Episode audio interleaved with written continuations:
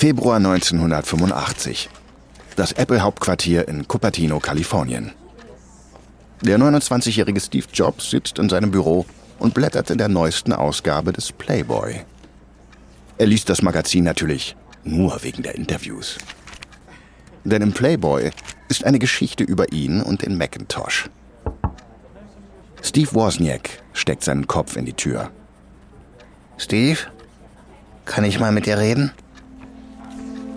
Woz, wie ihn alle nennen, hat fast immer ein breites Grinsen auf seinem Gesicht. Aber heute sieht er eher bedrückt aus. Jobs bemerkt das nicht. Er blickt kaum von seiner Zeitschrift auf. Na klar. Woz steht vor Jobs und knetet nervös seine Hände. Er ist der Mitbegründer von Apple und der eigentliche Tüftler hinter den großartigen Computern. Er hasst Konfrontationen. Also wird das folgende Gespräch sehr schwierig für ihn werden. Er nimmt einen tiefen Atemzug. Äh, Steve, ich habe eine Entscheidung getroffen. Geht es um den Apple II? Wenn ja, kann das auch bis morgen warten. Ich habe viel zu tun. Der Apple II ist das meistverkaufte Modell von Apple. Es ist das Projekt von Woz. Aber Jobs hat im Moment keine Zeit für etwas anderes als sein Lieblingsprojekt. Den Macintosh. Und das, obwohl der Macintosh sich viel schlechter verkauft als der PC von IBM. Woz räuspert sich. Nein, naja, irgendwie schon. Es geht eigentlich mehr um mich. Jobs blickt mit ernster Miene auf. Woss redet nie über sich selbst. Es muss etwas passiert sein. Oh. Ja, ich habe beschlossen, Apple zu verlassen. Jobs springt von seinem Stuhl auf. Was? Was redest du da? Apple verlassen? Woss bemüht sich, die Situation zu entspannen. Hör mal, mir gefällt einfach nicht, wie die Dinge in letzter Zeit laufen mit Scully und so. John Scully ist seit einigen Jahren der CEO von Apple und Woz hat das Gefühl, dass seine Arbeit von Scully nicht wertgeschätzt wird. Ich finde es ehrlich gesagt beschissen, dass obwohl 85 Prozent unserer Einnahmen vom Apple II kommen, Scully meine Abteilung letzten Monat bei der Jahresversammlung nicht einmal erwähnt hat. Jobs verzieht sein Gesicht. Es stimmt. Boss Abteilung ist entscheidend und kriegt dafür wenig Anerkennung. Jobs schaltet schnell in den Vermittlermodus. Hör zu, Voss. Du bist ein so wertvoller Teil dieser Firma. Du kannst unmöglich gehen. Ich habe aber nicht das Gefühl, dass ich wertvoll bin. Alles, was ich höre, ist Macintosh hier, Macintosh da. Niemand interessiert sich für den Apple II. Jobs schüttelt den Kopf. Doch, ich interessiere mich für den Apple II. Boss guckt niedergeschlagen zu Boden. Es geht das Gerücht um, dass du alle Ressourcen vom Apple II auf den Macintosh umverteilen willst. Und dass du vom Apple II gelangweilt bist. Ach komm schon. Ich bin nicht gelangweilt vom Apple II. Ich bin nur sehr begeistert vom Macintosh. Ich glaube einfach, dass sich die Firma in die falsche Richtung entwickelt. Du solltest dir im Klaren darüber sein, dass der Vorstand versucht, auch dich abzusägen. Damit Scully noch mehr Macht hat. Jobs schüttelt den Kopf. Um mich musst du dir keine Sorgen machen. Woss hält kurz inne. Er und Jobs sind Freunde, seit sie Teenager waren. Er möchte sich nicht streiten. Steve, mein Entschluss steht fest. Wir steuern dieses Schiff schon lange nicht mehr. Und es ist Zeit für mich, jetzt von Bord zu gehen. Damit verlässt Woss den Raum. Und das Unternehmen, das er mitbegründet hat. Er verkauft den Großteil seiner Aktien. Der Schritt verunsichert die Wall Street und der Aktienkurs von Apple stürzt ab. Dieser Schritt verändert das Unternehmen nachhaltig. In den letzten neun Jahren hat sich Apple von einem Garagenexperiment zu einem börsennotierten Unternehmen entwickelt. Jetzt steht Apple nicht nur vor existenziellen Herausforderungen innerhalb des Unternehmens, sondern auch in der hochgradig räuberischen Technologiebranche überhaupt. Und Apple wird kämpfen müssen, nicht zur Beute zu werden.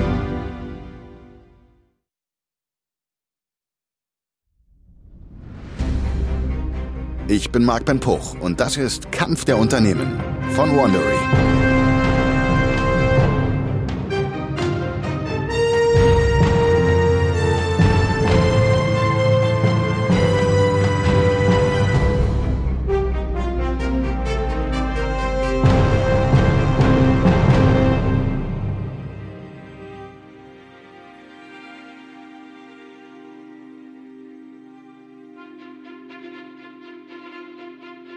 In der letzten Folge haben wir uns mit der Geschichte des Heimcomputers und den Erfindern dahinter beschäftigt.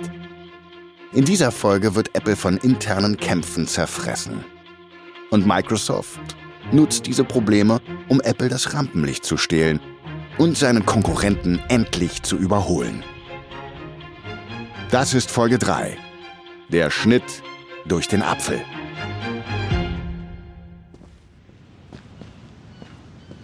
Herbst 1984. Der Firmencampus von IBM im Norden von Miami. Don Estridge schlendert mit den Händen in den Hosentaschen über das Gelände. Er ist Ende 40 und der angesehene Programmierer, der für die PCs von IBM verantwortlich ist. Bei ihm ist Bill Lowy, eine weitere IBM-Führungskraft der PC-Sparte. Estridge hat Lowy aus seinem Büro in New York gerufen, zu einer Krisensitzung. Es geht um den neuesten IBM-PC. Hören Sie, Bill. Der PC Junior ist eine Katastrophe. Die Kunden beschweren sich, dass er schlecht verarbeitet ist und nicht genug Speicher hat, um schnell Programme auszuführen. Wie sollen wir mit so einem Gerät Apple Konkurrenz machen? Lowy nickt nachdenklich. Ja, da gibt es ein paar Dinge, die wir tun können. Die Leute haben sich über die Tastatur beschwert. Also sollten wir die überholen. Außerdem sollten wir das Marketingbudget aufstocken und ihn billiger als den Apple II verkaufen. Es ist absolut entscheidend, dass wir das Weihnachtsgeschäft für uns nutzen. Aber selbst wenn wir deutlich mehr PCs verkaufen, können wir es uns leisten, Apple im Preis zu unterbieten? Lowy zuckt mit den Schultern. Wir sind IBM, das größte Computerunternehmen der Welt. Hier geht es darum, Marktanteile bei PCs zu gewinnen. Langfristig könnte es sich lohnen kurzfristig Verlust zu machen. Die Hauptkundinnen und Kunden von IBM sind Unternehmen. Die haben viel Budget und wollen nur langsame Veränderungen. Apple II-Benutzerinnen und Benutzer sind eher Privatpersonen oder Bildungseinrichtungen, die für einen schnellen Computer, der große Programme ausführen kann, auch bereit sind zu bezahlen. Aber beide Unternehmen wollen im Revier des jeweils anderen jagen. Haben Sie übrigens gehört, dass Steve Jobs jetzt auch Firmenkunden anvisiert? Lowy schnaubt. Wie könnte ich das nicht gehört haben? Jobs hat den Macintosh vor kurzem den IT-Abteilungen der 50 größten US-Unternehmen vorgestellt. Ja, die haben es auf unseren Markt abgesehen. IBM dominiert die Datenverarbeitung bei Unternehmen und ist damit der unangefochtene Computerriese. Mit Einnahmen von 45 Milliarden Dollar im Jahr 1984. Gigantische Summen, verglichen mit Apples 1,7 Milliarden Dollar. Aber die reinen Zahlen sagen nicht alles. Die hohen Einnahmen von IBM stammen aus dem Verkauf verschiedenster Gerätschaften. PCs machen nur einen Bruchteil davon aus. IBM ist ein Schwergewicht. Aber Apple hat das Momentum auf seiner Seite. Estridge gibt sich betont locker. Ich glaube nicht, dass wir uns um den Macintosh Sorgen machen müssen. Wirklich?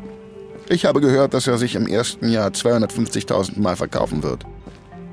Estridge dreht sich um und sieht ihn an. Jobs ist so krankhaft fixiert auf den Macintosh. Das bedeutet, dass die Verkäufe des Apple II darunter leiden werden. Und daraus können wir Kapital schlagen. Konzentrieren wir uns einfach darauf, die Verkäufe des PC Junior zu steigern. Estridge und Lowy haben recht. Apple ist in Schwierigkeiten. Und der Vorstand bereitet sich darauf vor, Jobs endlich aus dem Unternehmen zu drängen.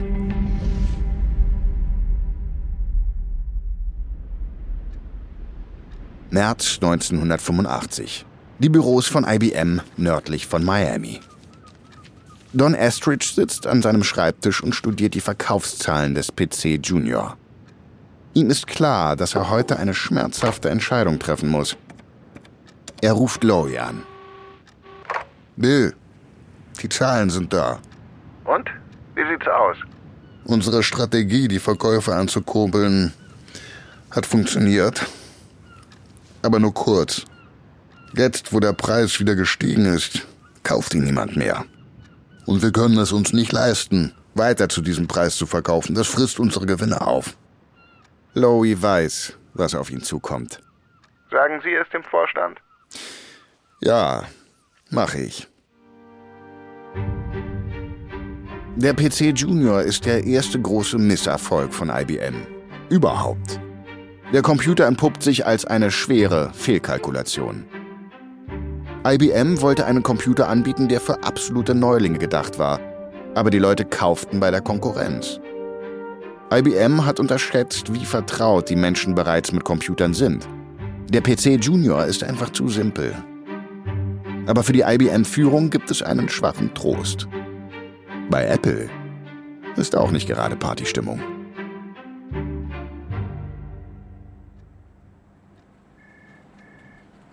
März 1985. Apple CEO John Scully sieht sich den Apple-Jahresbericht an. Es sieht nicht gut aus. Er wirft einen Blick auf den Gewinn der einzelnen Produkte. Und ein Computer fällt besonders negativ auf. Der Macintosh. Apples Marketing hatte für die Weihnachtszeit 150.000 verkaufte Macs vorausgesagt. Aber stattdessen wurden im Dezember nur etwa 50.000 Stück verkauft. Scully schüttelt den Kopf. Er muss Jobs finden. Scully macht sich auf den Weg zum Macintosh-Gebäude, wo Jobs mit seinem Team arbeitet. Steve, wir müssen reden. Jobs sieht auf und lächelt breit. Sicher. Was kann ich für dich tun, John? Er und Scully sind Freunde. Jobs hat Scully selbst zu Apple geholt. Aber seit die Mac-Verkäufe sinken, werden die Spannungen zwischen den beiden immer größer. Scully kommt sofort zum Punkt. Wir müssen etwas gegen die miserablen Mac-Verkäufe unternehmen. Was ist da los? Jobs seufzt. Es ist nicht meine Schuld. Die Idioten im Marketing haben die Werbung vermasselt. Anstatt zu zeigen, wie leistungsfähig und innovativ der Mac ist, haben sie ihn zu einem niedlichen Gerät für Yuppies und ihre Kinder gemacht. Scully hasst solche Ausreden. Du kannst das nicht nur auf das Marketing schieben, Steve. In der Produktentwicklung herrscht völliges Chaos. Ihr habt wichtige Fristen für die Software-Updates verpasst. Und wo ist die Diskette, mit der Mac große Programme für Unternehmenskunden ausführen kann? Die hätte vor Monaten ausgeliefert werden sollen. Du verstehst das Tech-Business einfach nicht. Du hast keine Ahnung, wie aufwendig die Entwicklung dieser Sachen ist. Wenn du die Ressourcen der Firma nicht so schlecht verwalten würdest, würde das alles vielleicht auch nicht so lange dauern. Ach so, das ist also meine Schuld. Ich sage nur, wenn ihr nicht so viel Geld in den Apple II gesteckt hättet, wären die Mac-Verkäufe nicht zurückgegangen. Steve, da ist noch etwas. Wir müssen die Mac-Software kompatibel machen mit den IBM-PCs. Jobs schüttelt entschlossen den Kopf. Auf gar keinen Fall. Diese IBM-Maschinen sind ein Haufen Scheiße.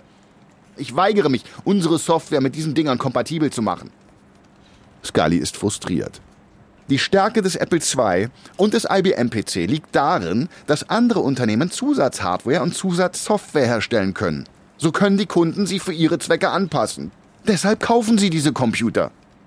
Die Leute sollen nur die Software verwenden, die wir ihnen zur Verfügung gestellt haben.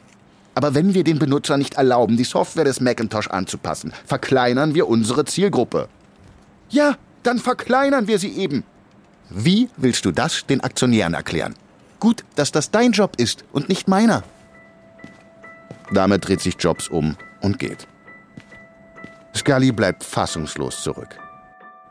Der Vorstand von Apple hat ihn unter Druck gesetzt, Jobs endlich zu zügeln. Jetzt fängt auch er an zu glauben, dass Jobs vielleicht keine Inspiration für Apple ist, sondern eine Bremse.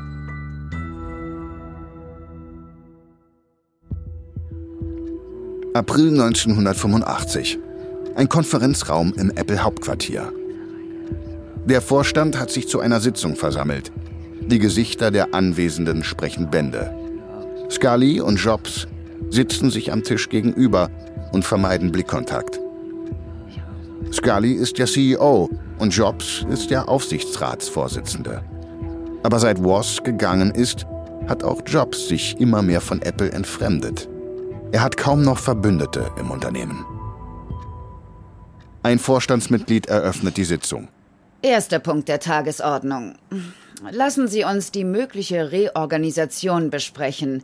Ich denke, wir sollten einen erfahreneren Manager für die Leitung der Mac-Abteilung einstellen. Jobs blickt schockiert auf. Was meinen Sie mit einem erfahreneren Manager? Skadi schaltet sich ein. Nun, es liegen von einigen Mitarbeiterinnen und Mitarbeitern Beschwerden vor, Steve, über dein Verhalten. Die Mitarbeiterinnen und Mitarbeiter der Mac-Abteilung haben sich über Jobs Unberechenbarkeit beschwert. Weil Jobs immer mehr unter Druck gerät, schreit er seine Angestellten noch häufiger an als sonst. Es ist fast unmöglich geworden, für ihn zu arbeiten. Jetzt hören Sie mal zu, ich möchte nicht mit irgendeinem Anzugfuzzi von irgendeiner Business School arbeiten, der die technologischen Möglichkeiten des Mac nicht versteht. Scully glaubt, dass Jobs einfach niemanden neben sich will, den er nicht kontrollieren kann. Jobs begreift immer noch nicht, dass er sich auf hauchdünnem Eis bewegt. Ein anderes Vorstandsmitglied mischt sich jetzt ein. Herr Scully, Sie sind der CEO. Was Sie sagen, gilt. Tja, es ist schwer als CEO zu agieren, wenn der Geschäftsführer der Mac-Abteilung auch gleichzeitig Aufsichtsratsvorsitzender ist. Ich denke, Sie haben recht. Steve, Sie müssen Ihren Posten in der Macintosh-Abteilung aufgeben. Jobs sieht sich im Raum um. Der Vorstand ist offensichtlich gegen ihn. Er hat keine andere Wahl mehr. Gut, meinetwegen. Ich werde von der Mac-Abteilung zurücktreten. Innerlich kocht Jobs vor Wut. Er wird Scully diesen hinterhältigen Verrat niemals verzeihen. Kurz nach der Vorstandssitzung versucht Jobs, die Top-Führungskräfte für sich zu gewinnen. Er hofft, dass er eine Art Putsch inszenieren kann, um Scully zum Rücktritt zu zwingen. Aber fast niemand will ihm bei seinem Angriff folgen. Ein paar Monate später verlässt Jobs Apple und tritt vom Vorstand zurück. Damit sind beide Apple-Gründer raus. Und der Zeitpunkt könnte nicht schlechter sein. Apple steuert auf die instabilste Phase der Unternehmensgeschichte zu, denn Microsoft wetzt bereits die Messer für einen nie dagewesenen Rechtsstreit. Ein Rechtsstreit, der Apple und Microsoft selbst in den Abgrund reißen könnte.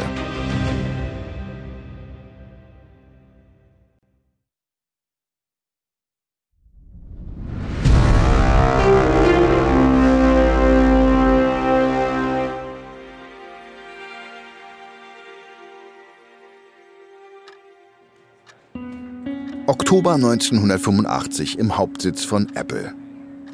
Am späten Nachmittag hält Scully sich in seinem Büro auf. Er ist tief in Gedanken versunken. Er hat neulich ein beunruhigendes Gerücht über IBM und Microsoft gehört. Der Gedanke daran nagt an ihm. Er beschließt kurzerhand, Gates einfach anzurufen. Hi John, wie geht's? Gates und Scully haben eine gute Arbeitsbeziehung. Microsoft entwickelt schon seit Jahren Programme für Macintosh. Ging schon mal besser, Bill. Apple kommt seit dem Ausstieg von Jobs nicht aus den Turbulenzen heraus. Der Aktienkurs ist eingebrochen und Scully kämpft darum, das Unternehmen auf Kurs zu halten. Gates weiß von diesen Problemen bei Apple. Nun, was kann ich für dich tun? Scully kommt direkt zur Sache. Ich habe gehört, dass ihr einen Vertrag mit IBM unterzeichnet habt. Dass ihr an einem neuen Betriebssystem für sie arbeitet. Gates wiegelt ab. Du weißt, dass ich über so etwas nicht sprechen kann. Scully runzelt die Stirn. Ihn ärgert Gates Ausweichmanöver.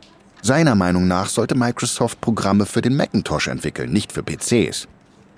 Doch Microsoft hat gerade ein neues Betriebssystem auf den Markt gebracht. Windows. Hör mal, ich verstehe einfach nicht, warum ihr euch von uns abgewendet habt und Windows für IBM-Maschinen und deren Klone entwickelt. Warum helft ihr unserer Konkurrenz, statt uns bei den Macs zu helfen?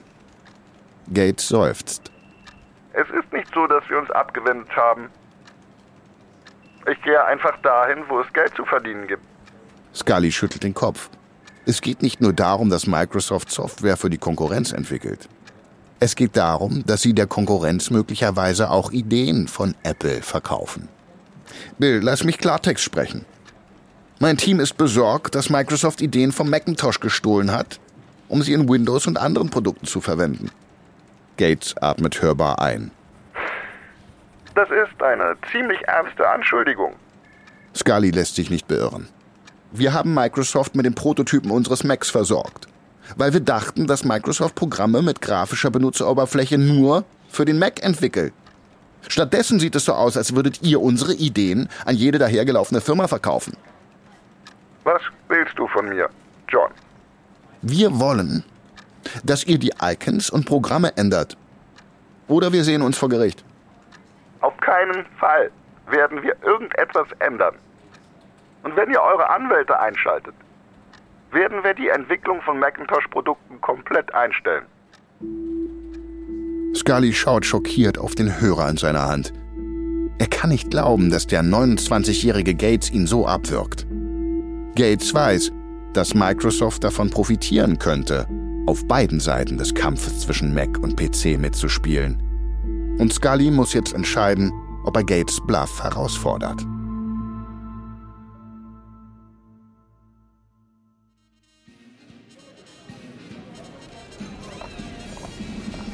Oktober 1985.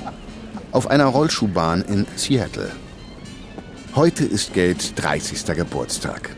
Und das Motto seiner Party ist The Great Gatsby, der 20er-Jahre-Roman von F. Scott Fitzgerald. Es ist ein passendes Motto, denn wie Gatsby im Roman ist auch Gates ein junger, erfolgreicher Millionär. Gates steht an der Seite der Rollschuhbahn und beobachtet die Menge. Er selbst ist natürlich als Jay Gatsby verkleidet, der Protagonist der Geschichte. Vor ihm tummeln sich auf Rollschuhen die Gäste in eleganten Anzügen oder glitzernden 20er-Jahre-Kleidern.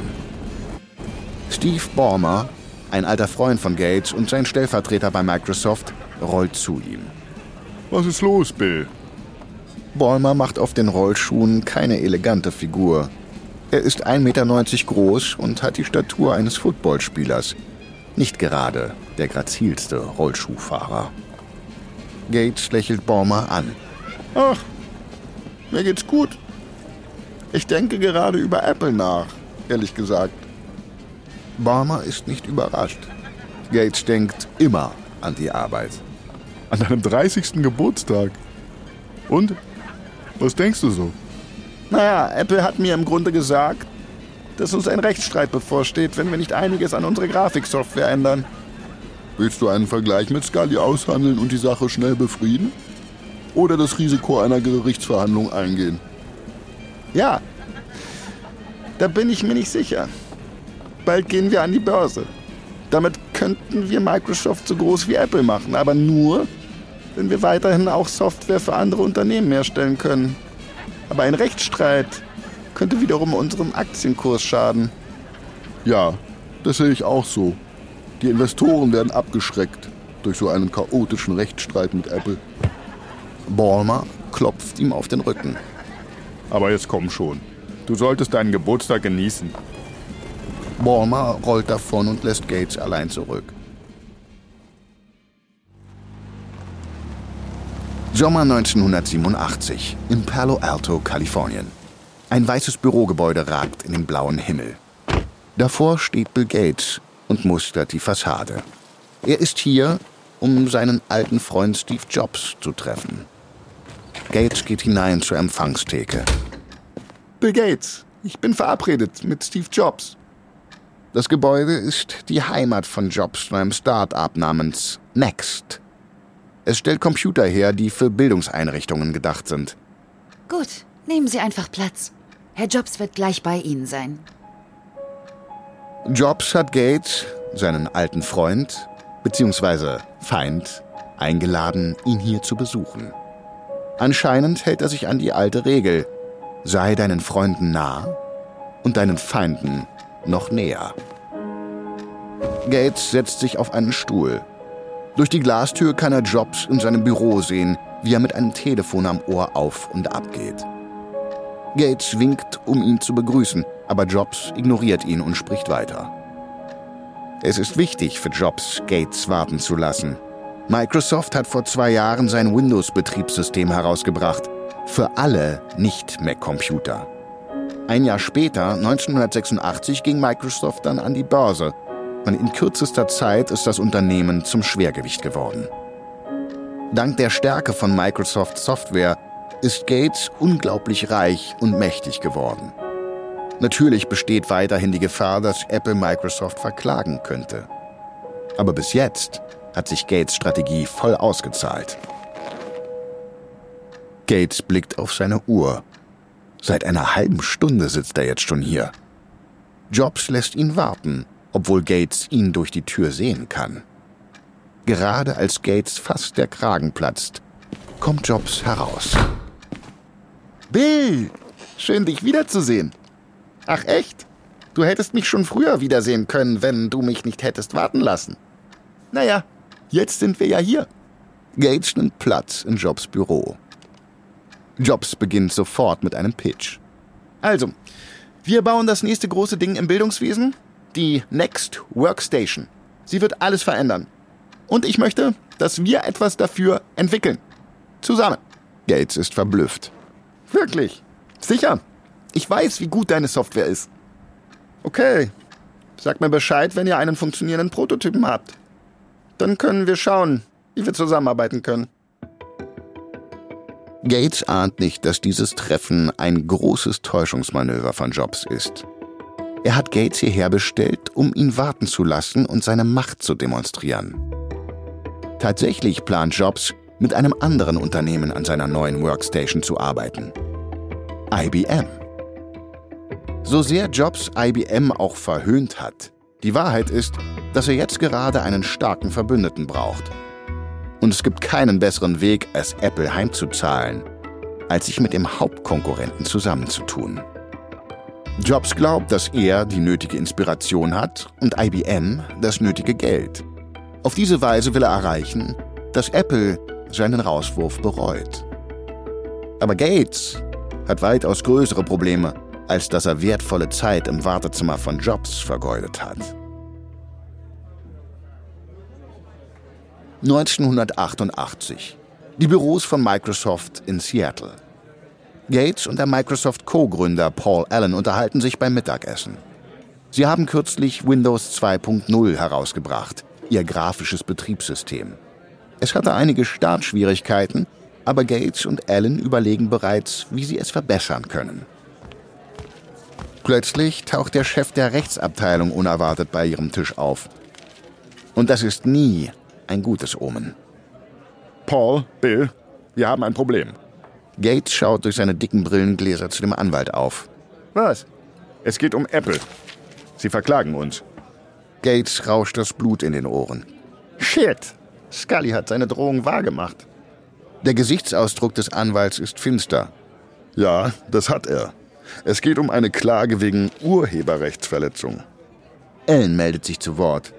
Was heißt das genau? Apple behauptet, dass wir Elemente der grafischen Benutzeroberfläche des Mac in unserem Windows-Betriebssystem verwendet haben. Werden da irgendwelche Einzelheiten zu den Elementen genannt? Sie argumentieren, dass das Aussehen und das Gefühl des Macintosh-Betriebssystems urheberrechtlich geschützt seien und dass Windows dieses Urheberrecht verletze, weil es die gleichen Symbole verwendet. Gates schüttelt den Kopf. Das ist doch lächerlich. Ähm, tja, lächerlich oder nicht. Wir werden vor Gericht gehen. Wir müssen so schnell wie möglich eine Vorstandssitzung einberufen. Ellen und Gates schauen sich an. Die beiden Microsoft-Gründer wissen, dass sie sich besser warm anziehen. Denn ab jetzt kämpfen sie an zwei Fronten. Sie müssen die ernsthaften Probleme mit ihrem Betriebssystem angehen und gleichzeitig einen Frontalangriff von Apple abwehren.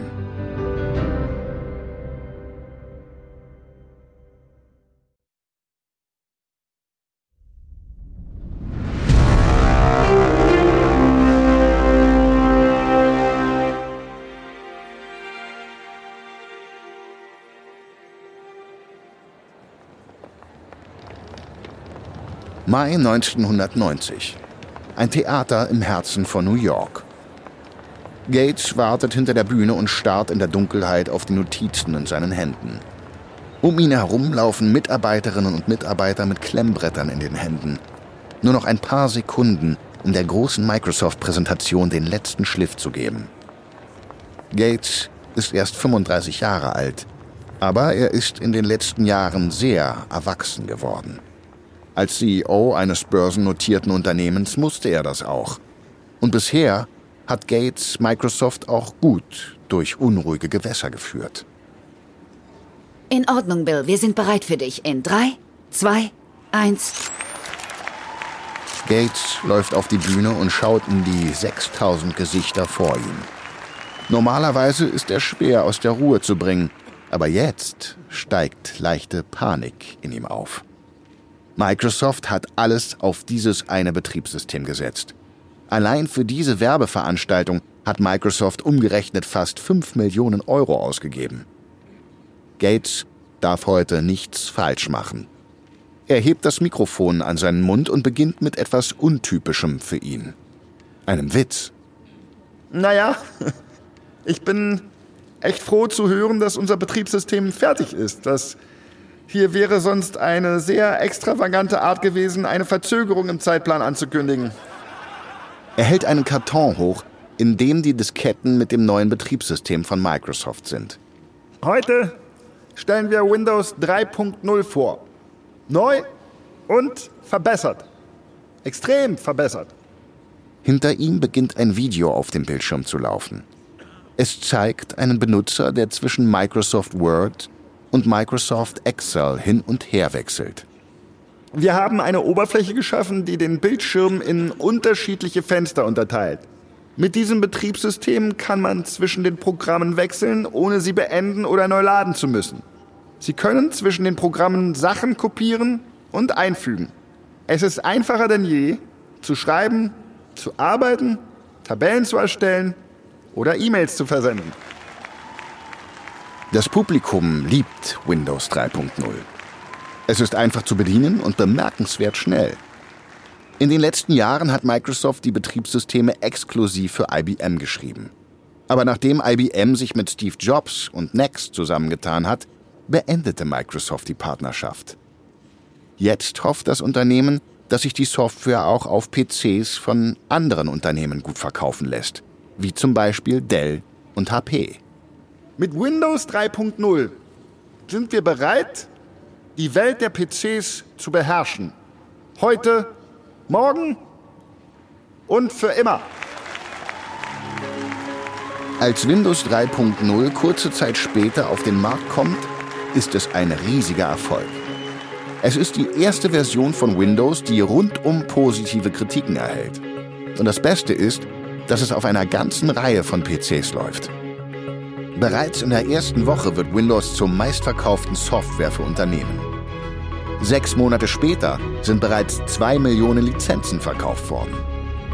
Das sind sehr gute Nachrichten für Microsoft und sehr schlechte Nachrichten für Apple.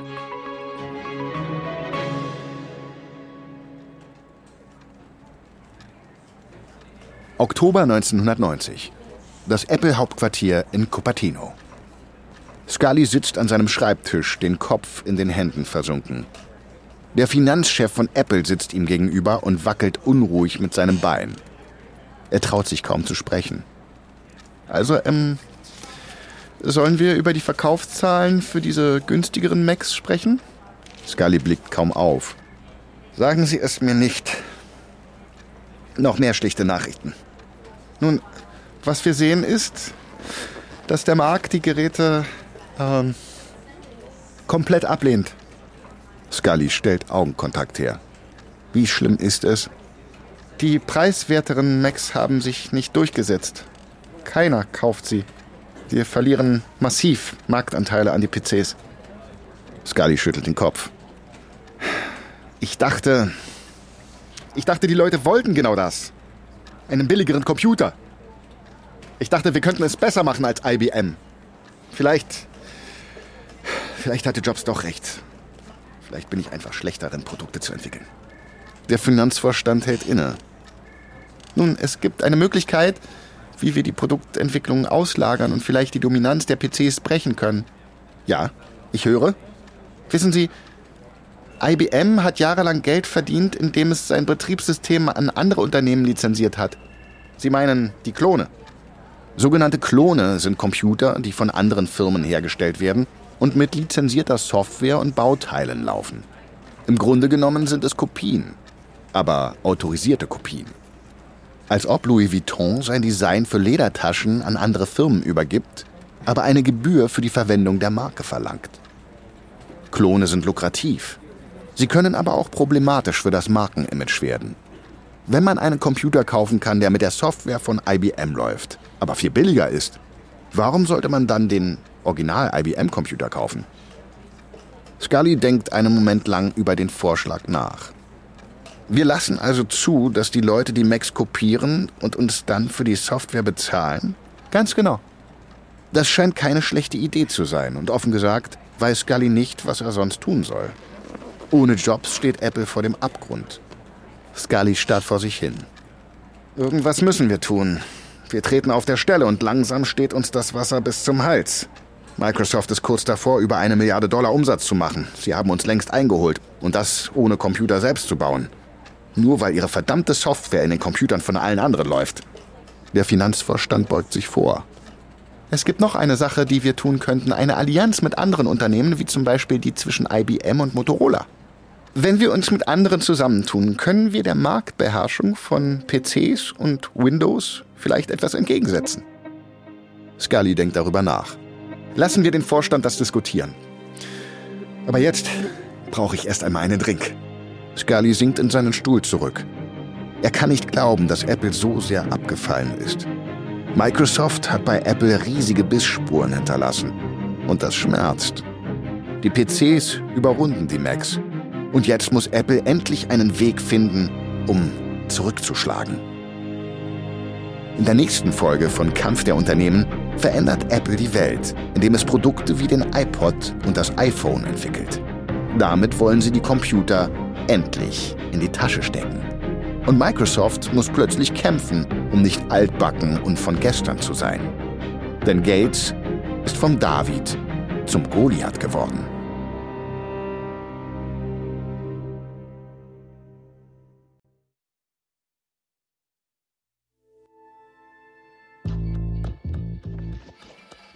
Das war Episode 3 von Apple vs. Microsoft für Kampf der Unternehmen von Wondery.